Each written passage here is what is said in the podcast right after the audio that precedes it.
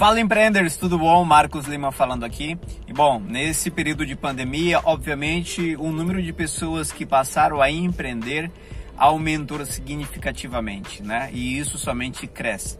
Mas também tem um alerta muito importante. Obviamente, muitas pessoas têm o desejo de empreender, mas muitas das vezes elas, elas esquecem que, na minha opinião, é um dos principais fatores, se não o principal fator, que é o que? A proatividade. Você ser proativo. E o que é ser proativo? O que é proatividade? É justamente aquela situação onde já existe uma atividade e você se direciona em dela.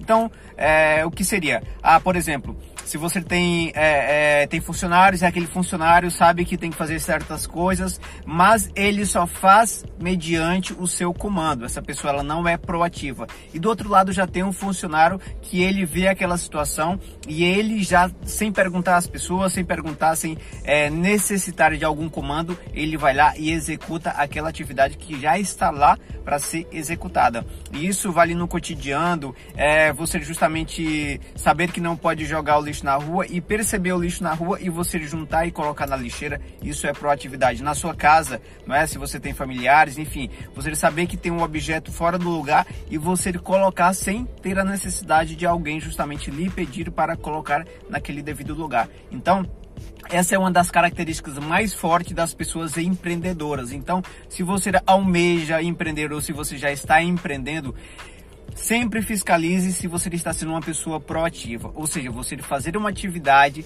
sem que alguém tenha que lhe dar um comando, sem que alguém tenha que falar para você, olha, faça isso, olha, faça aquilo, porque essa sim é a maior característica dos empreendedores. E hoje muitos empreendedores começaram novos negócios pela necessidade Porém, eu percebo que muitos deles não têm essa proatividade, ainda estão com aquela mentalidade de funcionário, de empregado, onde precisa ter um patrão para poder justamente dar um comando para que essa pessoa possa executar certa tarefa. Então, proatividade. Exerça e vigie todos os dias para saber se você está sendo uma pessoa proativa, não somente em relação aos negócios, mas você deve começar aos poucos aí na sua casa, é, justamente tendo organização, porque organização faz parte da proatividade. E outro detalhe muito importante sobre as pessoas proativas: essas pessoas não têm como característica o egoísmo, pelo menos na grande maioria delas. E, obviamente, as pessoas que é, não são tão proativas, elas tendem sim a ter um comportamento, um comportamento egoísta, tá? Que é diferente de você ser totalmente egoísta. Tem comportamento, tá certo?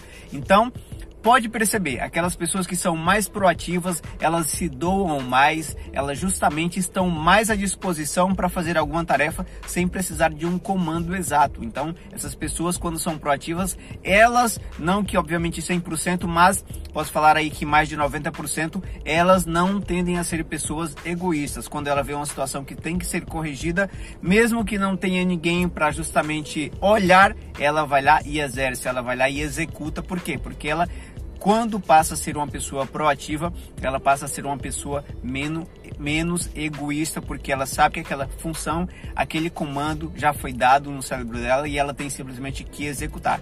Então, você, você está sendo uma pessoa proativa, você é um funcionário, um patrão, você é um marido, uma mulher, sabe, um esposo, uma esposa proativos. Então, presta bem atenção nisso. Proatividade para o seu dia é o que eu desejo para você. Isso vai mudar muita coisa na sua vida, tá ok? Meu recado de hoje, forte abraço, Marcos Lima.